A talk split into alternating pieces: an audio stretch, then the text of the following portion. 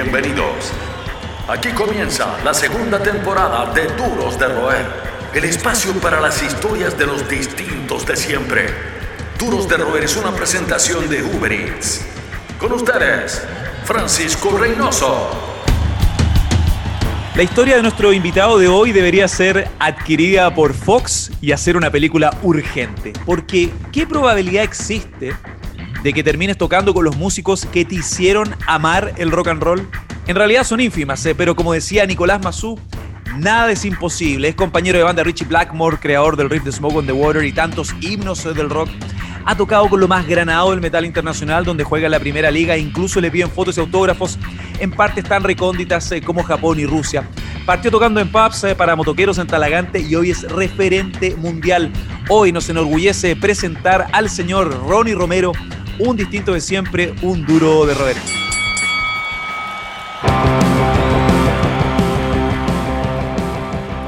¿Qué tal, Ronnie? Bienvenido a Duros de Roer. Finalmente nos contactamos. Hola, Francisco. Gracias. ¿Qué tal? ¿Cómo estás?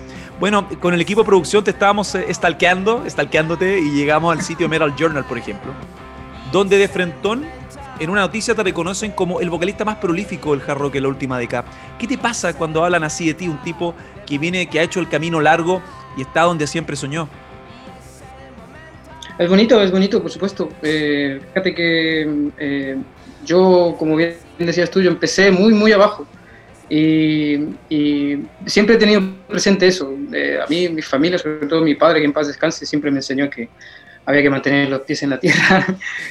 Sobre todo en este mundo de la música que es, que es tan complicado. Un día estás arriba y al día siguiente ya no te, no, te escucha nadie, no te contrata nadie. Entonces hay, que, hay que estar un poco viviendo el día a día, aprovechando eh, y, sacándole provecho a tu, a tu, trabajo, pero también cuando, cuando estás en tu casa y te, y te, sientas en el sofá y de pronto te das cuenta, mira lo que he conseguido en, este tiempo, es bonito. A mí, a mí hay momentos en los que yo eh, estoy, como te digo, tranquilo en mi casa, viendo la tele y de pronto me pongo a pensar, eh, si yo tuviera que hacer una, una to-do list o una wish list de estas de con qué músicos te gustaría tocar, la tengo casi toda tachada.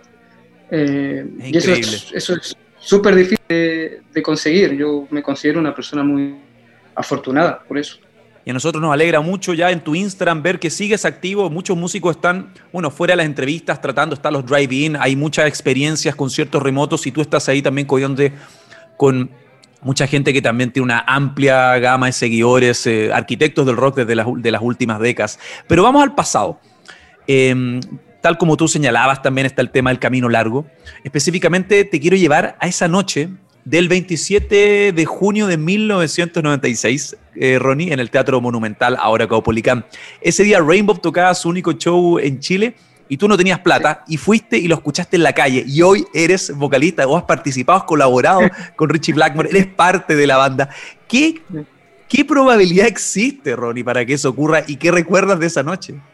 Imagínate, es, es, es, una en un millón, como se dice. Y, y, yo me acuerdo de esa noche muy bien. Además, eh, Rainbow, Deep Purple, Richie Blackmore en general fue un músico que estuvo muy presente eh, en muchas etapas de mi vida desde muy pequeñito porque mi padre era muy fan de, Deep Purple. Entonces, yo lo escuché, yo, me acuerdo que el, primer disco que, que, escuché y que me voló la cabeza fue el Meet in Japan de Deep Purple, eh, y luego empecé a seguir la saga, y imagínate, verte como un niño de 14 años que viene de vuelta del colegio a las 3 de la tarde y lo único que quiere es entrar a su habitación, encerrarse, poner la música a todo volumen, agarrar la escoba, imaginarte que estás cantando en ese concierto eh, y de pronto eh, te ves ahí, miras, a, miras a tu izquierda y tienes a Richie Blackmore ahí al lado. Eh, sí, yo me acuerdo de, ese día muy bien yo recuerdo además que yo no tenía plata para ir al, concierto, no pude entrar, estuve fuera medio escuchando. Eh, y unos amigos míos del colegio, que eran un poco mayores, eh, pudieron entrar al concierto. Luego me contaron cómo había ido y todo eso. Esa gira estaba Dewey White de cantante. Y, y, obviamente fue triste porque yo quería ir y obviamente era prácticamente la única posibilidad de ver a Rainbow por aquellos años en, en, directo. Ya probablemente todo el mundo decía que ese era el último que iba a ser Richie Blackmore en el rock, entonces no puedo entrar, pero me acuerdo, me acuerdo y como te, te decía antes, me siento afortunado después de, de, haberle dado, digamos, la vuelta a, esa historia y, estar trabajando con él. Y esa historia tiene un inicio que te formó en todo sentido, en la puesta en escena en cierta, en cierta medida. Em, ¿Qué recuerdas de esos años, por ejemplo, en Talagante, donde tocabas en los, los pubs eh, con motoqueros, mm. eh, donde, no sé, el, trato era 20 lucas y cervezas? ¿Qué aprendiste de aquella época? ¿Qué recuerdas de esos años formativos, fuera, por ejemplo, de la conexión con tu padre también? Sí, bueno, es sobre todo lo que genera el rock cuando, cuando tú eres un fan y cuando eres una persona que escucha rock, eh, todos estos lazos eh, que generas con, y estas conexiones que generas con la gente. Eh, primero, a mí lo que, cuando me hablan de música rock, yo lo primero que recuerdo, obviamente, como te decía antes, es a mi padre, que es, es con el que yo escuchaba la música. recuerdo muy bien que en esa, en esa época nosotros, obviamente, no teníamos una buena situación económica eh, éramos, con unos amigos habíamos formado una banda de versiones y tocábamos temas de Deep Purple, Led Zeppelin, Jimi Hendrix, todos estos clásicos. Mi padre tenía una camioneta, eh, porque mi padre trabajaba en la construcción, y él nos iba a buscar al local de ensayo, cargábamos los instrumentos, nos iba a dejar al pub, nos esperaba ahí toda la noche hasta que termináramos de tocar, y durmiendo en la camioneta afuera, y luego cargaba con nosotros, nos iba a dejar de vuelta al local de ensayo a las 3, 4 de la mañana, y luego nos iba a dejar a cada uno de los de los chicos de vuelta a su casa. Eh, son esos lazos que te genera el rock and roll. Luego con los amigos con los que empiezas a tocar. Eh, a mí mis compañeros de colegio, por ejemplo, todavía me recuerdan como cuando me dicen, oye, cántate el Hiraco Again otra vez, que era, era lo, que, lo típico que hacía yo cuando tenía 14 años en el colegio, la única que me sabía. y, em, eh, sí, o sea, yo me acuerdo, me acuerdo, como dices tú, de, de, de estar en escenarios precarios, digamos, porque era lo que era. Eh, bastante precarios, tocar para tres, cuatro personas. A veces había noches en las que el público no era de rock, era gente que iba a tomarse unas copas y no entendían lo que estaba haciendo. Eh, y como dices tú, tocar por 20 lucas y una cerveza. Recuerdo muy bien que esas 20 lucas nosotros las guardábamos todos los fines de semana y lo que hacíamos era eh, comprar cosas para remodelar un medio local de ensayo que teníamos, que era una casa abandonada, y le íbamos comprando todos los fines de semana un trocito de espuma para ponerle ahí, espuma aislante, y luego al otro fin de semana comprábamos una puerta para poner ahí, ese tipo de cosas. Eh, y a mí lo que me dejaron muy dentro de todas esas vivencias y esa época fue el sacrificio. El sacrificio que tienes que, el sacrificio que, tienes que hacer como, como músico si es que quieres dedicarte a esto, eh, y luego el sacrificio que tienes que seguir haciendo cuando estás en, en la cima, digamos, entre comillas. Sí, claro. Que, gran parte del, del, éxito de un músico es, es seguir trabajando duro todos los días. Es más difícil mantenerse que llegar arriba. Son los que mantienen encendida la llama del rock.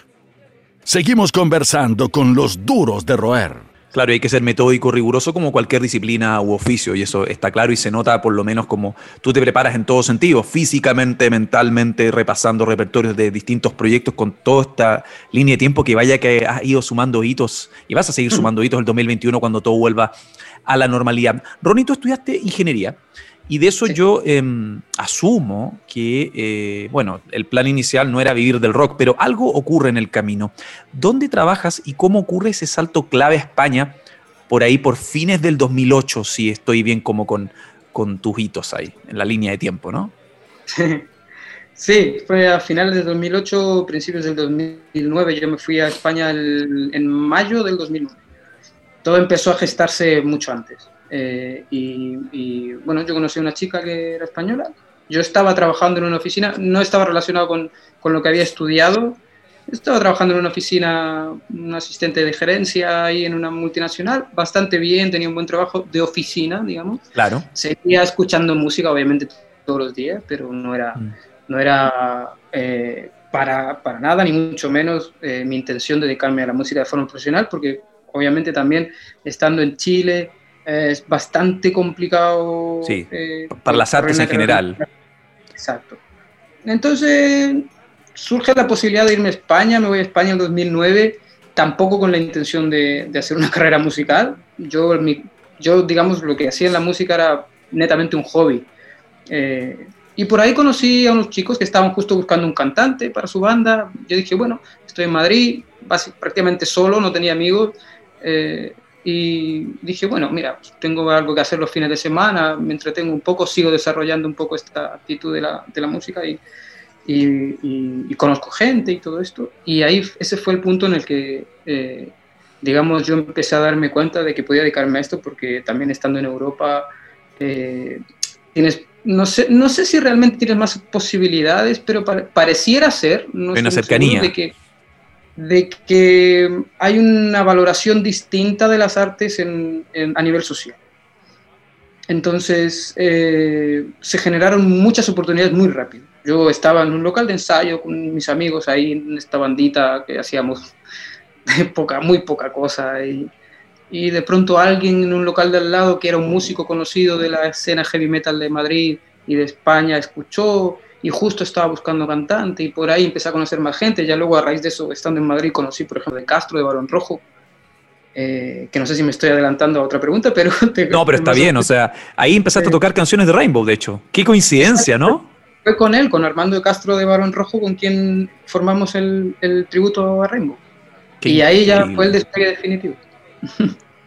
y después, bueno, también con, entre, bueno, después de eso está este hito también que quería preguntarte, fuera la coincidencia que yo encuentro alucinante, ¿no? El de tocar canciones de Rainbow y mira dónde terminaste después. Insisto, por eso uno, uno en la introducción hacía énfasis de que el, el, el, el, cúmulo de coincidencias de tu, de tu historia, yo tratábamos de buscar con el equipo algo similar y no encontramos nada similar, lo cual es alucinante, es realmente alucinante.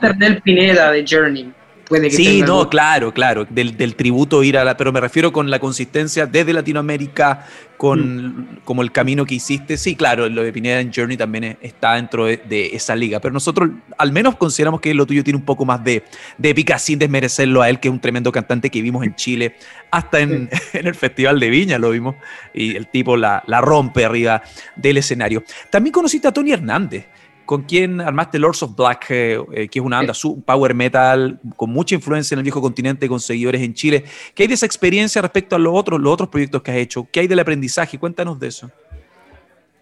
Eh, es curioso cómo también está todo relacionado, como dices tú, porque yo conocí a Tony en un tributo a Dio. somos muy fans de, de, obviamente, Ron James Dio, y él montó un tributo, un concierto tributo en Madrid el año 2012 eh, tocando canciones porque se, eh, creo que se, celebraba el, aniversario de su, había fallecido hace muy poquito. Y, y bueno, pues eh, él me llamó, yo ya estaba más o menos metido en el circuito underground de, de Madrid y de España, el circuito heavy metal, y, y, me dijo, mira, estoy haciendo este concierto con distintos invitados, cada uno se va a cantar una canción de, de Dio, de sus distintos trabajos, distintas épocas, y bueno, me invitó.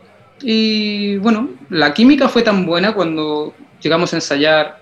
Yo me acuerdo que canté Killing the Dragon de, su disco, un disco en solitario, del disco Killing the Dragon. Y, y hubo tan buena química además en el, en el, concierto que quedamos en contacto. Y un día me dijo él, mira, yo estoy eh, queriendo hacer un proyecto con miras internacionales, no solo para España y no en castellano. Eh, y bueno, eh, empezamos a trabajar, se formó lo que es Lords of Black, los dos juntos. Fue una experiencia muy bonita al principio, recuerdo, porque creo que fue para mí la primera vez en la que yo trabajaba a nivel profesional en una producción. Eh, en la primera vez que estaba involucrado en la composición, en el songwriting, digamos, en escribir las letras y melodías vocales y todo esto, en la producción vocal. estuvimos un año y medio así escribiendo canciones y grabando demos y todo esto y luego, obviamente todo en secreto porque él estaba en Saratoga en aquella época como guitarrista, yo estaba haciendo mis cosas por otro lado.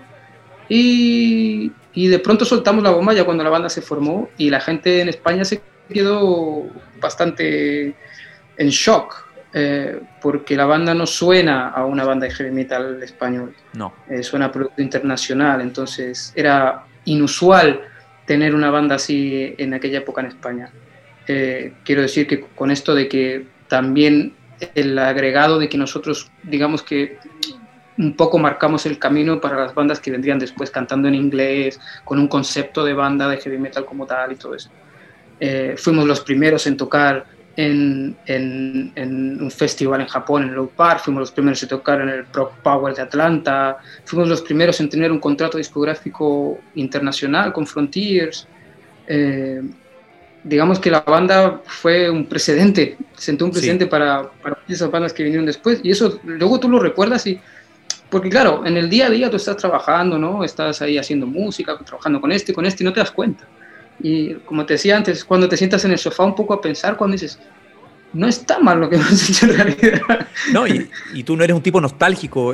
Uno se podría quedar solamente con el hito de Rainbow Richie Blackmore, por citar un caso, mm. pero lo de Lords of Black, esta, este, esta simbología también de los contratos de abrirse y generar un culto en Japón, que Japón hace rato es tierra de power metal, de, de heavy metal, y abrir también la perspectiva para músicos latinoamericanos también que han tenido relación con Frontiers, por ejemplo, em, como, como sello. Yo eso lo encuentro increíble. Y también apunta, yo creo que esa es la actitud actualmente, porque muchos se quejan, te has dado cuenta que lo, como los músicos, hay muchos músicos, no el caso de Richie Blackmore, que tratan de buscar que tratan de buscar como que vuelva a la industria antigua con todos esos royalties donde uno quizás trabajaba menos en el sentido de la mm. gracias a la comodidad de las ventas de discos pero bueno ahora hay que trabajar quizás el doble pero yo creo que hay una excelente oportunidad para la creatividad ahora también con cómo sí, bueno, el tema de los costos el mundo digital sí eh, lo que tiene que darse cuenta la gente y los músicos también que quieren desarrollar una carrera es que, como bien dices tú, el, el, mercado para el rock ya no es el que era en los años 70 y en los años 80. Podríamos decir, por ejemplo, de que los rockstar de hoy en día no son los músicos de rock, son músicos de otro estilo musical, incluso actores de Hollywood, eh, músicos de rap, hip hop, músicos de pop mainstream. Ellos son los rockstar. La gente que hacemos rock ya no somos rockstar ya no tenemos contratos millonarios.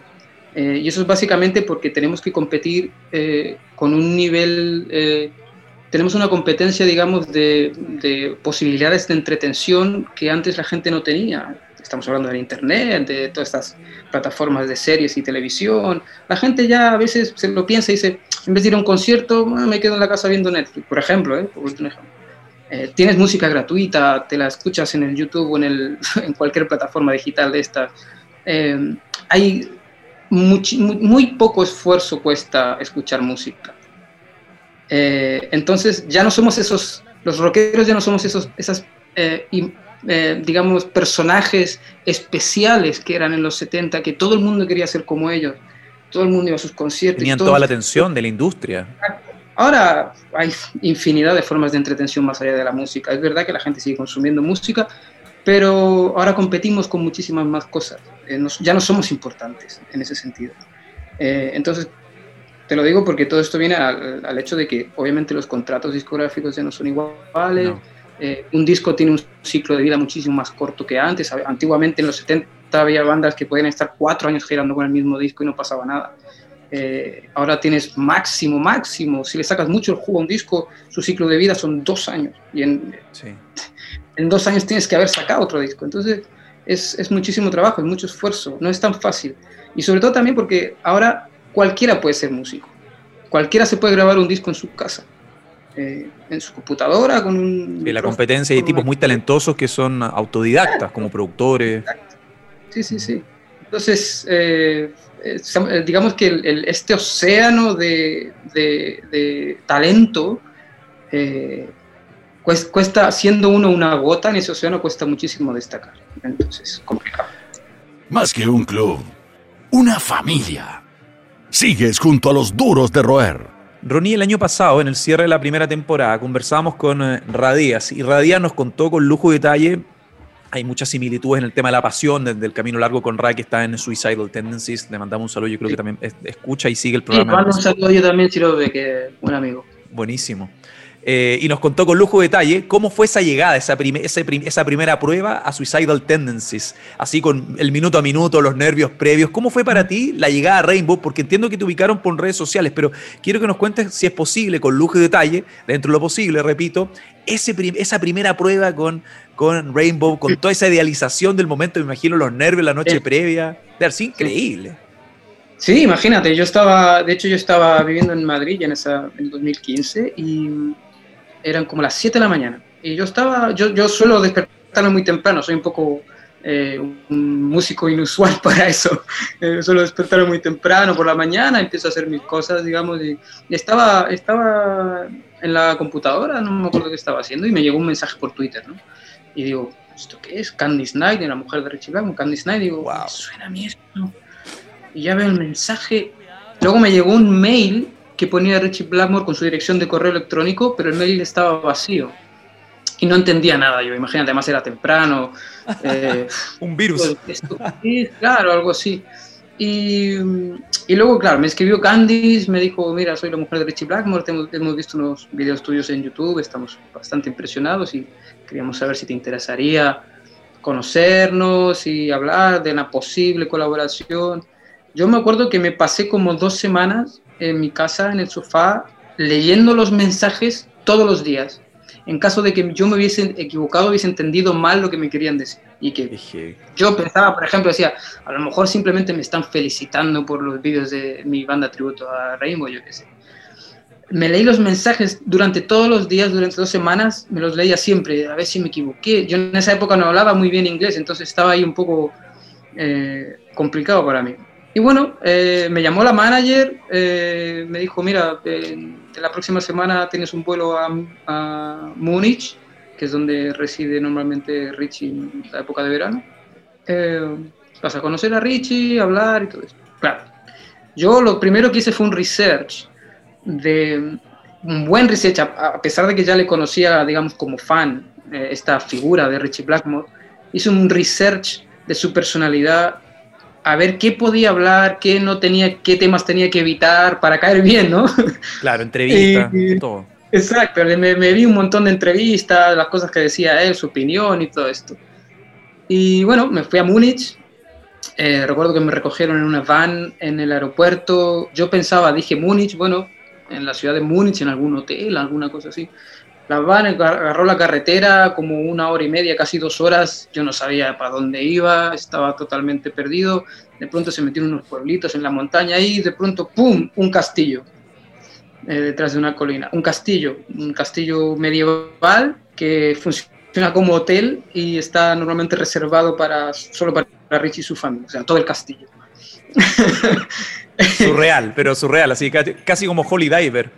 Sí, sí, exacto. Y me quedé loco, o sea, yo me acuerdo que me bajé de la van y de pronto escuché, un silbido y ya empecé así como, y miro para arriba, a lo alto de la torre estaba Richie haciéndome así. Eh, y ya me, me, puse muy nervioso, la verdad. La verdad es que me puse, no, no, sabía, no sabía cómo reaccionar ni qué hacer. Imagínate estar ahí, que vas a conocer no solo a uno de tus músicos favoritos, sino que además es una persona muy inaccesible socialmente. Sí. Entonces, claro, entonces no es, eh, no es fácil conocerle en persona. Y ahí estaba yo. Y me dieron, recuerdo que me dieron mi llave de mi habitación. Fui a mi habitación, sonó la puerta y era Richie. Y lo primero que me dijo fue, You did it. Como diciendo, estás aquí como que esa, esa parte de que llegaste aquí y me conociste, ya la cumpliste. Fuimos a cenar, estuvimos hablando de la vida, no hablamos nada de música. Eh, supongo que él quería conocerme como persona antes que como músico. Me estuvo preguntando por mi familia, por mis padres, por mi vida en Chile, si fumaba, si bebía, todo esto. ¿no? Y luego simplemente agarró la guitarra, una guitarra acústica, y me dijo, ¿te sabes esta canción? Y tocamos se puso a tocar ahí, como hicimos como una jam de cuatro o cinco canciones de, de Deep Purple, de Rainbow, de los The Beatles, de Queen, y, y de pronto dejó de tocar. Recuerdo que estábamos en una habitación, eh, él estaba con la guitarra y yo frente a él mirándole cantando y detrás mío a mi espalda había una ventana y estaba Candice Knight, eh, su mujer estaba sentada mirando hacia la ventana. Y Richie paró de tocar, la miró a ella, me miró y dijo, ok, dice, ella está sonriendo, eso significa que está todo bien, así es que ya está. Tienes la venia total. Exacto. Están en todas partes. Son los duros de roer. Y acá, bueno, es que no deja, no deja de parecernos, aunque uno lea, uno chequee, monitoree tus entrevistas por otros medios, pero realmente lo del castillo, todo eso es como, ya, insisto, es una instancia de filme. Eh, que quién sabe, quién sabe qué proyecto puede deparar el eh, futuro Ronnie. Ahora me quiero tomar una licencia con todo lo que se me viene a la cabeza, lo, que me comentaba de cómo uno idealiza este primer encuentro y ¡pah! Te, topas de frentón con, con el castillo, con el tipo que te silba, el tipo que quizás era el póster de tu pieza cuando chico, del CD, el cassette, lo que sea. ¿Cómo es el compañero Richie Blackmore? Este es desde un lado más íntimo. Richie Blackmore, el autor, la gente que escucha este programa y gente más joven que quizás no visualiza a Richie Blackmore como la importancia que se merece, pero Richie Blackmore a ver, es el autor del riff más importante de la historia del rock, Smoke on the Water, quizás. Alguien me puede matar, pero esa es nuestra opinión como equipo. ¿Cómo es esa intimidad? ¿Te cuenta historias? A veces habla de Deep Purple en el camarín, en, la ruta. ¿Te ha contado algo de Ian Gillan? ¿Qué has visto tú en ese lado fuera del soundcheck, fuera del rigor que tú tienes que tener y lo haces a diario para estar ahí, pararte frente al escenario y estar a la altura de Richie Blackmore y la historia de toda su, de su carrera? Sí, es bastante sorprendente porque obviamente como te decía antes, yo, uno hace un research ¿no? y obviamente como fan le conoces más o menos ese, ese carácter que es él, que es una persona así muy lejana, bastante tosca, problemática, un rebelde, digamos, ¿no? Y, um, y, de pronto yo me di cuenta de que era, por lo menos en este círculo, digamos, en el interior de la banda, una persona totalmente distinta a eso. Eh, yo me encontré con una persona, primero, con un tipo muy, muy inteligente, con una, con, con una capacidad mental muy, muy, muy alta, capaz de hablar de cualquier tema eh, a, un nivel, un nivel bastante, tener una conversación fluida bastante alta, digamos. No es un tipo que simplemente le preocupa el fútbol y ya está, y las cervezas, digamos. Quiero decir que puedes hablar de él de, bastante abierto de mente, puedes hablar con él de política, de religión, de, es una persona que es muy científica, entonces... Sí eh, tenemos, digamos, yo como estudié ingeniería y todo esto, y me gusta mucho la astronomía, tenemos casi como una afinidad así en, temas de conversación.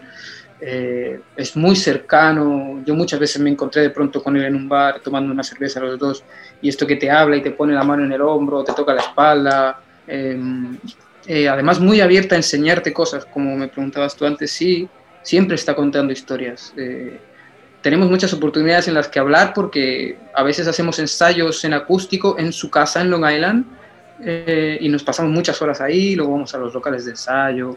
Hay, hay mucho tiempo para hablar. Además es una persona que le gusta mucho hablar y, y, y, es muy abierta a enseñarte cosas. A mí me ha enseñado muchísimo estos cinco años.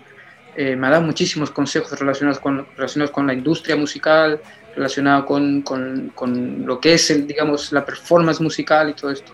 así es que sí, me encontré una persona bastante distinta a lo que la gente se puede imaginar. ¿Y alguna historia? Porque uno como fan del hard rock piensa en los 70, piensa en, en, esta santísima trinidad que hubo con Sabbath, con Led Zeppelin, una competencia en cierta medida con Deep Purple. ¿Alguna buena historia que te haya compartido, que se pueda, obviamente que se pueda revelar, algo que te haya sorprendido en general?